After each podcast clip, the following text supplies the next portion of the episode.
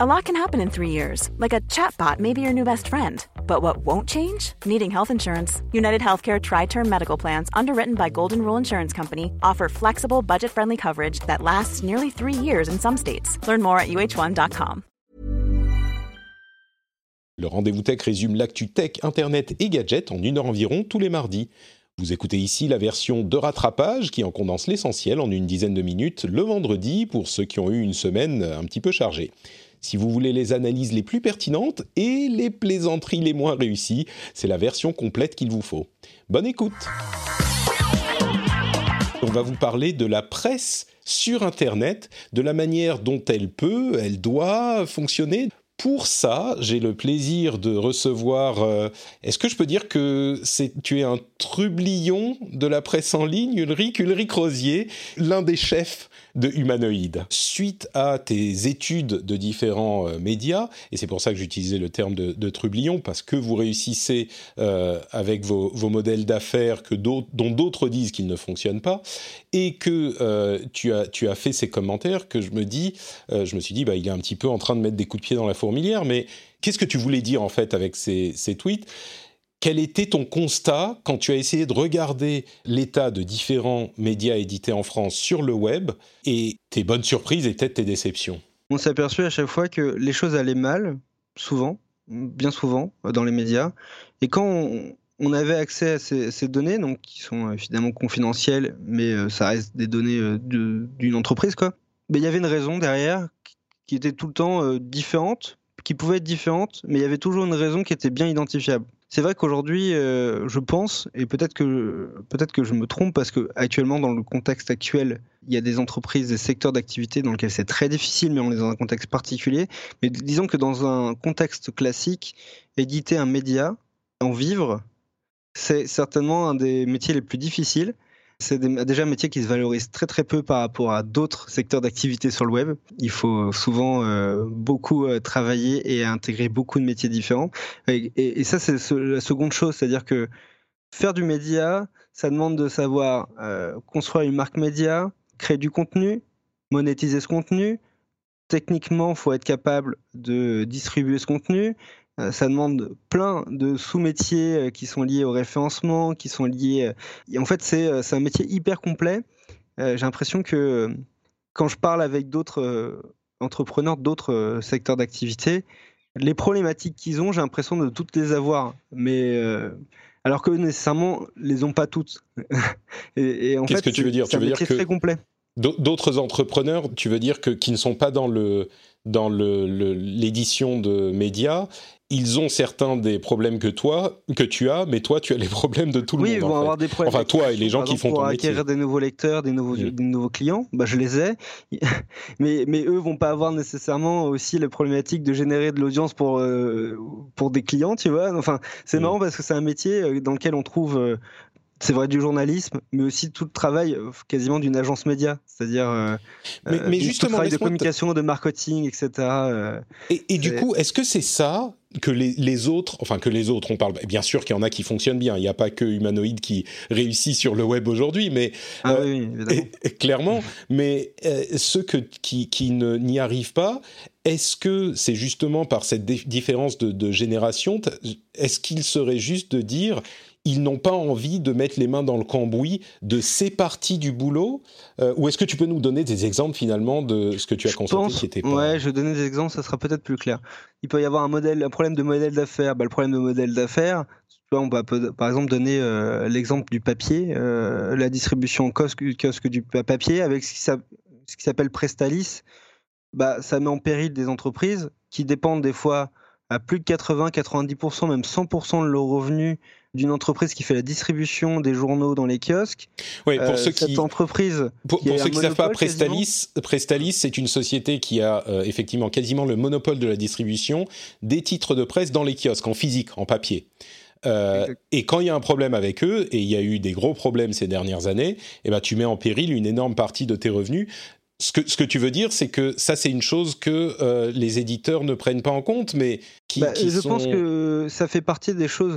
Tu vois, c'est euh, quelque chose d'assez classique. Si tu dépends de euh, un, distributeur, non. Si tu dépends d'une source de monétisation, d'une source de trafic, euh, et bah c'est par exemple une difficulté. N'importe quel entrepreneur, tu vois. Si toi, par exemple, tu avais, tu dépendais d'une plateforme précise et que cette plateforme c'est le cas de, tu vas me dire, c'est le cas de certains youtubeurs, hein, c'est le cas des youtubeurs généralement.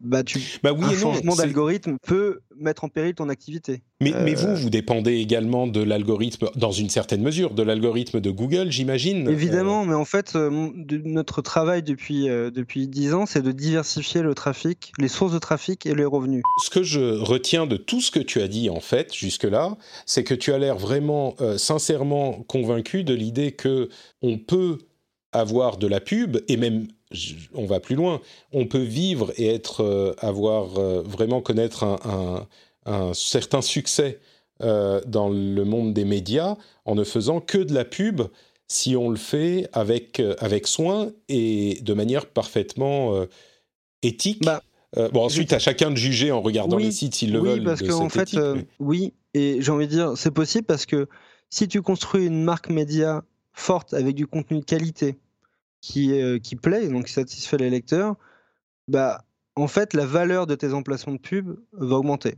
Et ça marche comme ça. Hein. Aujourd'hui, c'est comme ça. le programmatique fonctionne mmh. pas simplement en mode j'ai détecté que ce profil m'intéressait, mais c'est aussi est-ce que il est, cette pub est affichée dans un contexte de qualité? Mmh. On appelle ça le brand safety. C'est-à-dire est-ce que, est-ce que, je suis, est-ce que ma pub va être affichée, euh, va être associée à un média de qualité, va être associée à du contenu de qualité? en fait, toutes ces, composantes rentrent maintenant dans l'équation euh, d'affichage. Ça veut dire qu'on peut avoir des pubs plus qualitatives et donc sans doute mieux payées si on a une, si on, on est représenté, enfin si on est une marque un, site euh, qui est considéré comme un site de qualité. Alors c'est quoi la première préoccupation? De quoi les gens parlent en fait? Euh, Si tu vas à une, euh, une soirée de networking ou je sais pas, tu passes entre les, les, les, tables où il y a les petits fours et les gens parlent de quoi? De quoi? Qu'est-ce qui les préoccupe? Ils vont parler d'audience principalement, d'audience et de d'argent quoi.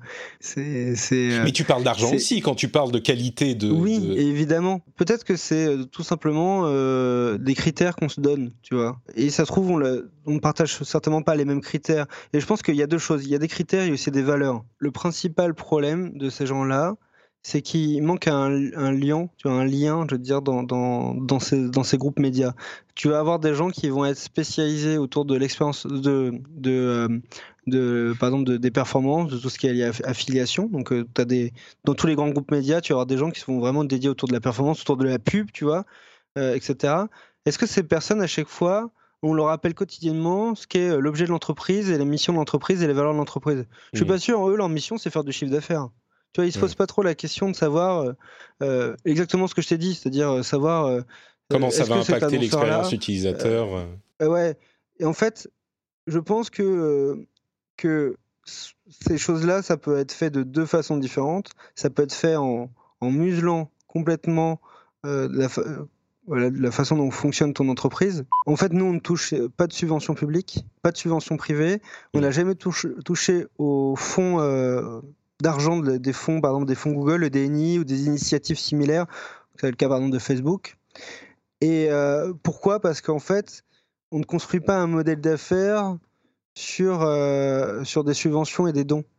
sauf si c'est euh, l'objet d'une association ou euh, un objet spécifique, tu vois, euh, dans lequel. mais c'est pas le cas d'un média. Ouais, donc tu crois qu'il y a un petit peu un problème d'ajustement de la manière de voir les choses dans la presse française?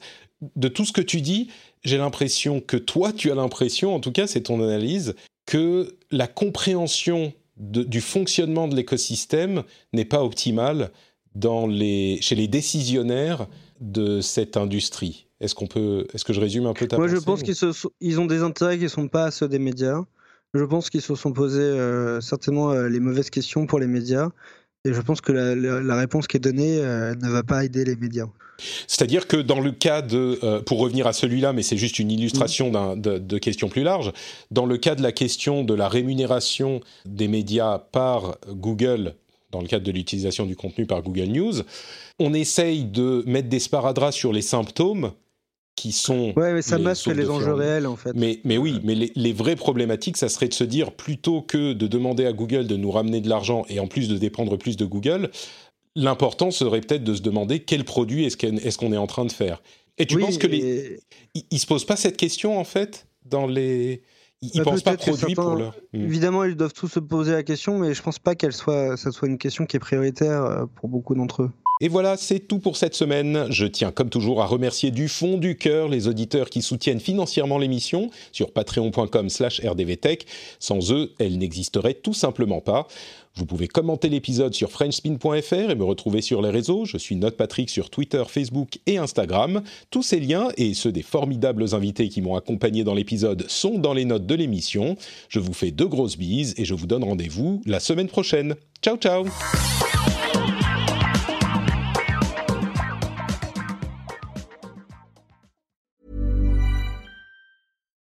when we're on a budget, we still deserve nice things. Quince is a place to scoop up stunning high-end goods for 50 to 80% less than similar brands. They have buttery soft cashmere sweaters starting at $50, luxurious Italian leather bags, and so much more.